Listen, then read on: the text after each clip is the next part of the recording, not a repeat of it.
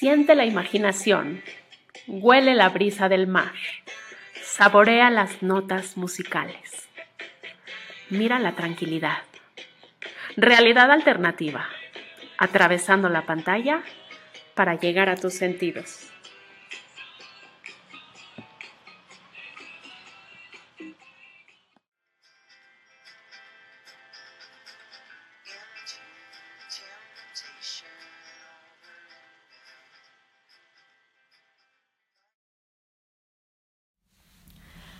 Antes de comenzar el recorrido de hoy, quiero recordarte que Realidad Alternativa es un proyecto único e inclusivo que busca regalar un espacio para todo tipo de personas, incluyendo débiles visuales y gente con problemas de audición. Además de que buscamos ayudar a muy distintas causas para dar algo a cambio en este nuestro mundo. Puedes disfrutar de nuestro contenido en cualquiera de las plataformas y te pido que me ayudes a compartir el link e invitar a toda la gente que conozcas a suscribirse para así poder crecer el ranking de este proyecto que busca regalarte un espacio diferente haciendo comunidad. Hola, qué gusto saludarte. Soy Yael Janselson y será un enorme placer hacer este histórico y melancólico recorrido contigo. Así que cierra tus ojos si te es posible, respira, relájate, dame tu mano y viajemos juntos con el poder de la imaginación hasta Lisboa, en Portugal. Comenzamos.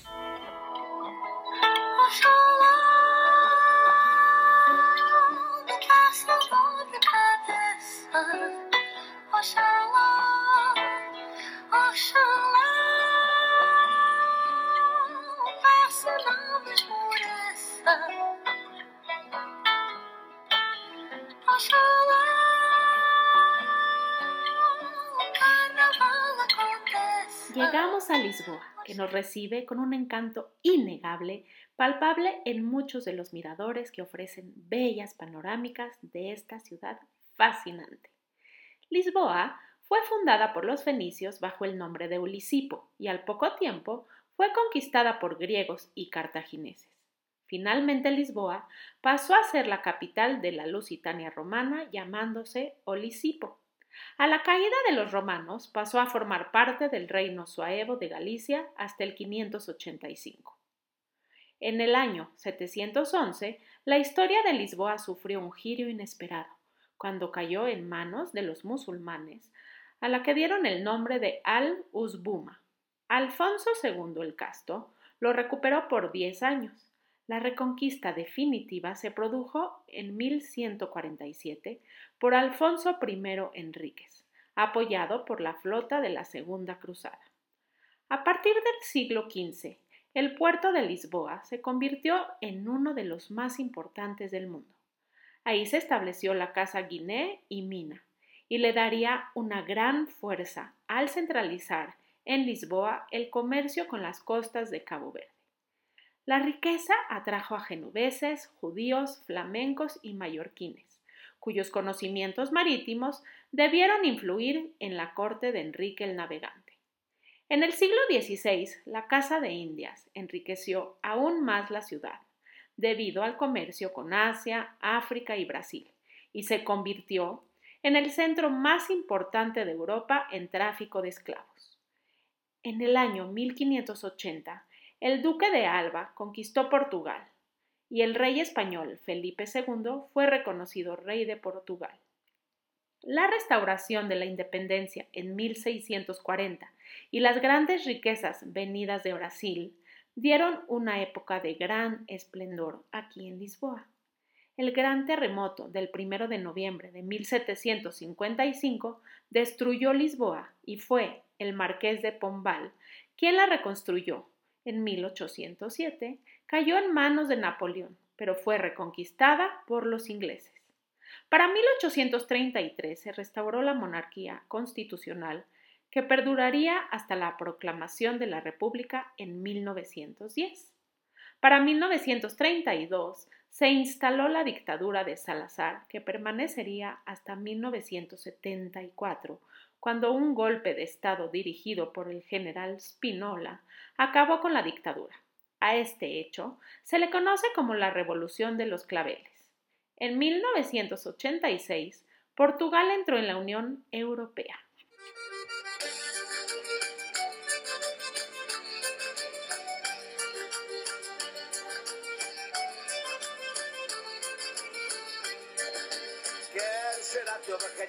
Maria.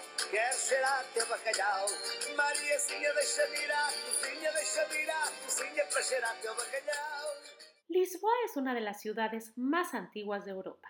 Me parecen fascinantes sus casas color blanco, coronadas por tejados rojizos. ¿Lo puedes ver? Los famosos tranvías se han convertido en un símbolo más de la ciudad. Veremos dos íconos inconfundibles el monasterio de los Jerónimos, que en verdad es una joya arquitectónica, y la torre de Belém, que rememora la era de los descubrimientos. ¿Qué te parece si vamos a los barrios más importantes? La Baixa, el Chiado, el Barrio Alto, la Alfama y Belém. Y podremos apreciar cómo cada uno tiene un espíritu único. Empezamos en la Baxia, con las plazas y calles más famosas de la ciudad. Es el barrio comercial por excelencia, donde vamos a disfrutar de la energía que desprende. La Baixa es el barrio más céntrico e importante de Lisboa. Con un estilo clásico y calles geométricas, abundan las fachadas cubiertas de azulejos tan típicas de Lisboa. ¿Cómo ves? Está divino, ¿no? Y aparte muy animado, ¿cierto? En este barrio se encuentran las plazas y calles más emblemáticas. Comenzaremos caminando en la Plaza de los Restauradores, que a través de la Avenida de la Libertad la atraviesa. Mira qué preciosa y majestuosa. Si miras a los lados, verás edificios del siglo XIX y aceras cubiertas de mosaicos que forman dibujos en blanco y negro. Me encanta, ¿y a ti? Seguimos caminando y llegamos a la plaza del Marqués de Pombal donde comienza la moderna Lisboa, y está llena de cafés con terrazas cubiertas, monumentos y jardines. A un paso, la Plaza de Rocio, se encuentra la Plaza de Figueira, con edificios clásicos y una estatua de Juan I, desde la que sale la elegante calle peatonal de Rua Augusta, que a través de un arco de un triunfo de estilo barroco, me parece, nos adentra en la Plaza del Comercio, la más espectacular de Lisboa. Rua Augusta está flaqueada por antiguas calles, destacando la Rua do Oro, la Rua do Prata. Sin duda me parece que la Plaza del Comercio es la más bonita de Lisboa y fue construida donde estuvo el Palacio Real.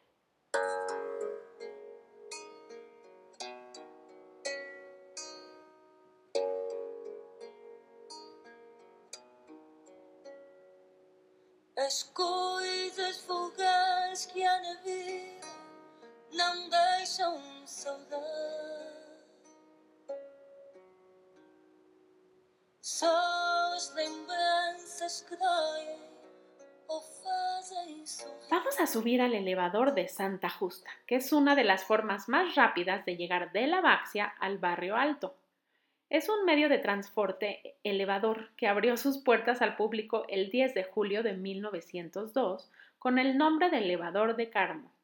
El elevador fue acogido con gran entusiasmo por los habitantes de Lisboa, ya que la comunicación de la parte alta con la parte baja de la ciudad había siempre sido un importante problema para transportarse.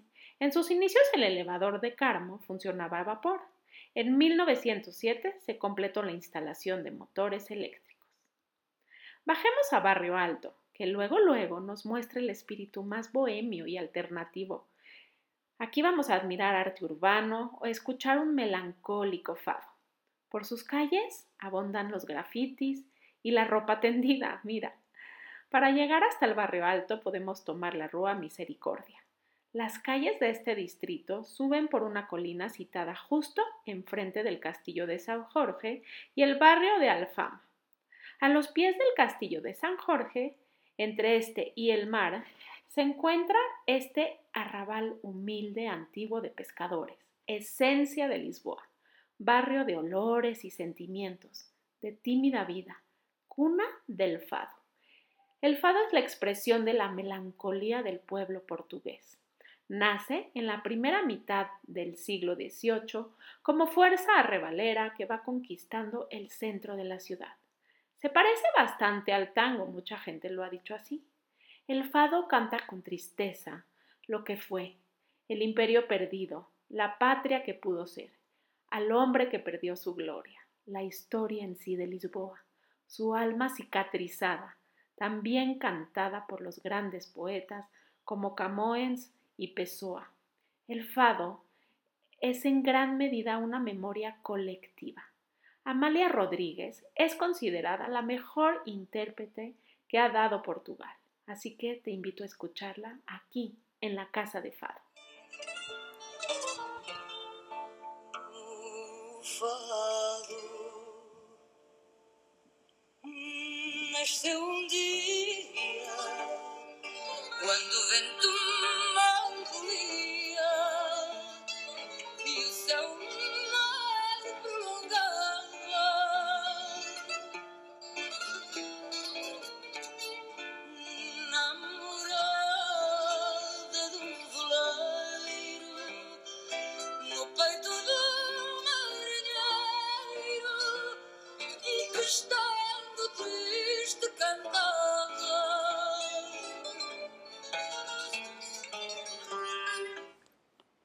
Chiado es un barrio elegante y bohemio conocido como el Montmartre de Lisboa.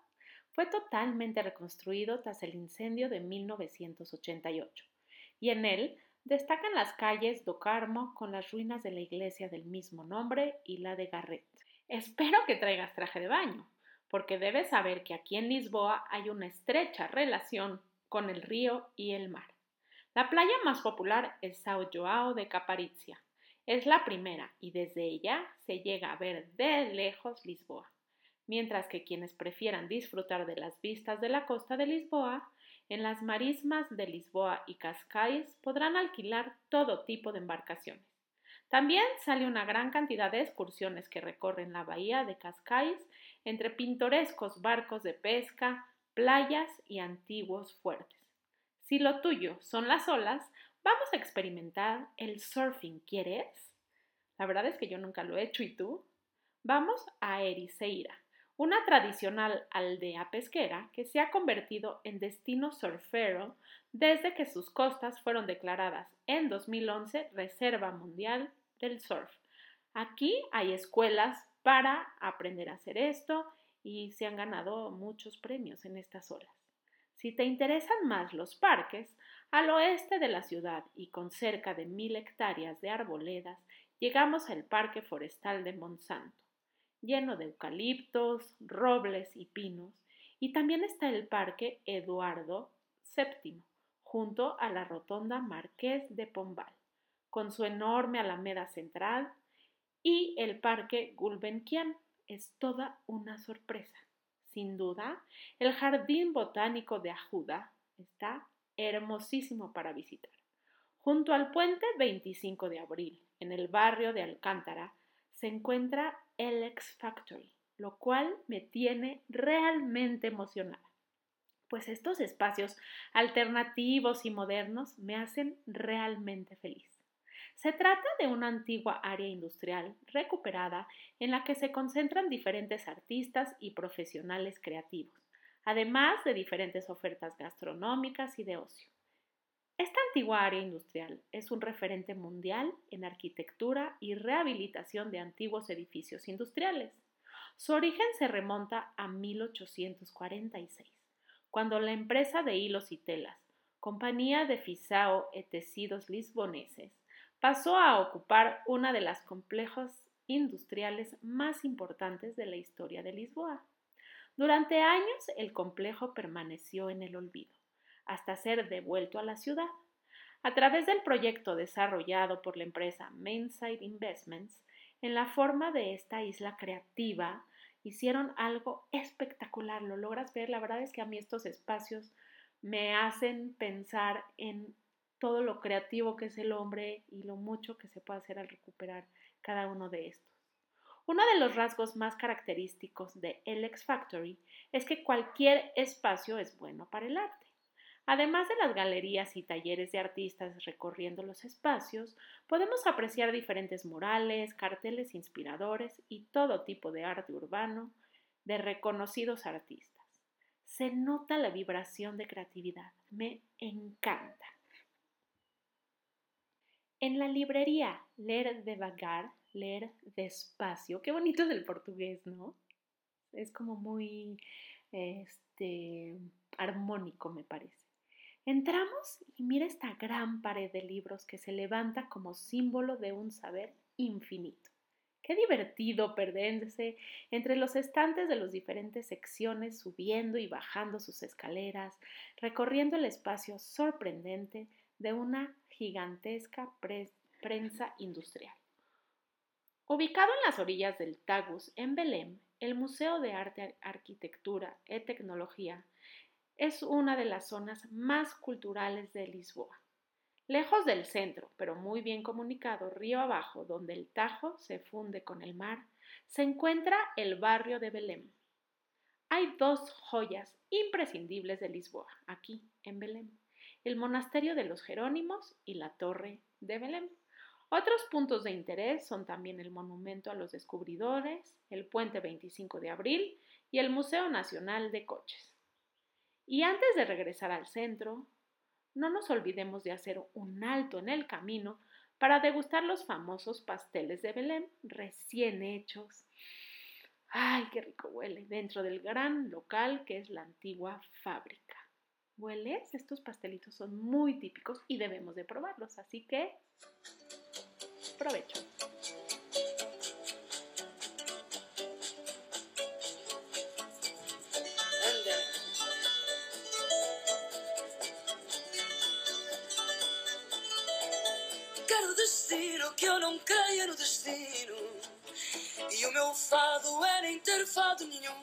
El bacalao es el ingrediente portugués por excelencia, siendo el protagonista de muchos de sus platos tradicionales. Eso sí, brilla en todo su esplendor cuando se cocina con la receta abraz, también conocida como bacalao dorado. En ella se utiliza el bacalao cocido y desmenuzado para que así, mezclado con patatas y huevo batido, termine formando el famoso y delicioso revuelto. Los pasteles de Belém es el dulce portugués por excelencia y en Lisboa verás pastelerías que los elaboran artesanalmente por todas partes. Están elaborados con hojaldre y tienen un relleno hecho a base de leche, yema de huevo y azúcar que los hace muy dulces. Se pueden comer en caliente y en frío. No te pierdas los pasteles más artesanales en la antigua confitería de Belém, en el barrio de Belém, donde dicen que siguen la receta original de estos pasteles.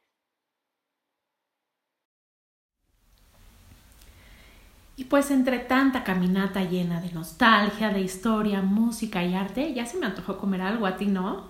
Si quieres, quédate aquí y acompáñame hasta la cocina. Y pues es así como tenemos que despedirnos de la hermosísima ciudad de Lisboa. Sin duda, es un lugar que inspira y nos deja algo en el corazón, ¿cierto? Gracias por viajar conmigo y te espero cada semana en un episodio más. Como sabes, Realidad Alternativa es un proyecto que busca hacer comunidad aportando a muy distintas causas. Si te interesa conocer sobre el trabajo que hace Fundación 11 con débiles visuales en América Latina, ingresa a www.foal.es y como siempre te digo, al ayudar a otro nos ayudamos principalmente a nosotros mismos. Gracias por viajar conmigo y nos vemos la próxima semana. Pues necesitamos bacalao, 400 gramos de cebolla grande, ajo, dos dientes de ajo, huevos, unos 6, unos 300 gramos de patatas, perejil al gusto, aceitunas negras, 600 gramos de aceite de oliva extra virgen, sal y pimienta. Lo primero que haremos para preparar el bacalao dorado o abraz será desalar el bacalao. Cuando lo tengamos desalado, ponemos una olla al fuego con agua caliente y cocemos el bacalao durante 5 a 10 minutos, dependiendo del grosor de la pieza que tengamos. Cuando se empiecen a separar las lascas, lo sacamos de la olla y lo dejamos enfriar en una fuente. Mientras, este, dejamos enfriarlo, preparamos el resto de los ingredientes. Cortamos la cebolla en medias lunas, picamos el ajo, cortamos las patatas muy finas, tipo pajita, y picamos el perejil fresco. Ponemos una sartén a fuego medio con aceite de oliva virgen y los ajos picados. Cuando los ajos empiecen a bailar, añadimos la cebolla picada, una pizca de sal y la vamos cocinando poco a poco, a ritmo de fado, muy lentamente, removiendo de vez en cuando hasta que esté bien pochadita. Mientras se cocina la cebolla, freímos las patatas pajas en abundante aceite de oliva, las escurrimos y las colocamos sobre papel absorbente. Cuando tengamos el bacalao templado, lo limpiamos de espinas y de la piel y lo separamos en lascas o rebanaditas. Batimos los huevos con una pizca de sal y pimienta negra molida. Cuando tengamos la cebolla bien pochada, añadimos el bacalao, lo salteamos unos instantes e incorporamos las papas fritas. Mezclamos todo y añadimos los huevos batidos. Removemos con cuidado hasta que el huevo empiece a cuajar y apagamos el fuego para que nos quede bien jugoso. Añadimos el perejil picado, removemos y servimos el bacalao a la en una fuente. Y ya tenemos este bacalao dorado listo. Solo nos queda decorar con unas aceitunas negras, un poco de perejil y ya lo tenemos listísimo para servir. ¿Qué opinas de esta receta de bacalao a? Puedes dejar un comentario más abajo, compartirla y, este, y, y, si te animas a preparar esta receta portuguesa de bacalao, me encantaría saber qué tal estuvo el resultado y que nos compartas qué les pareció a todos.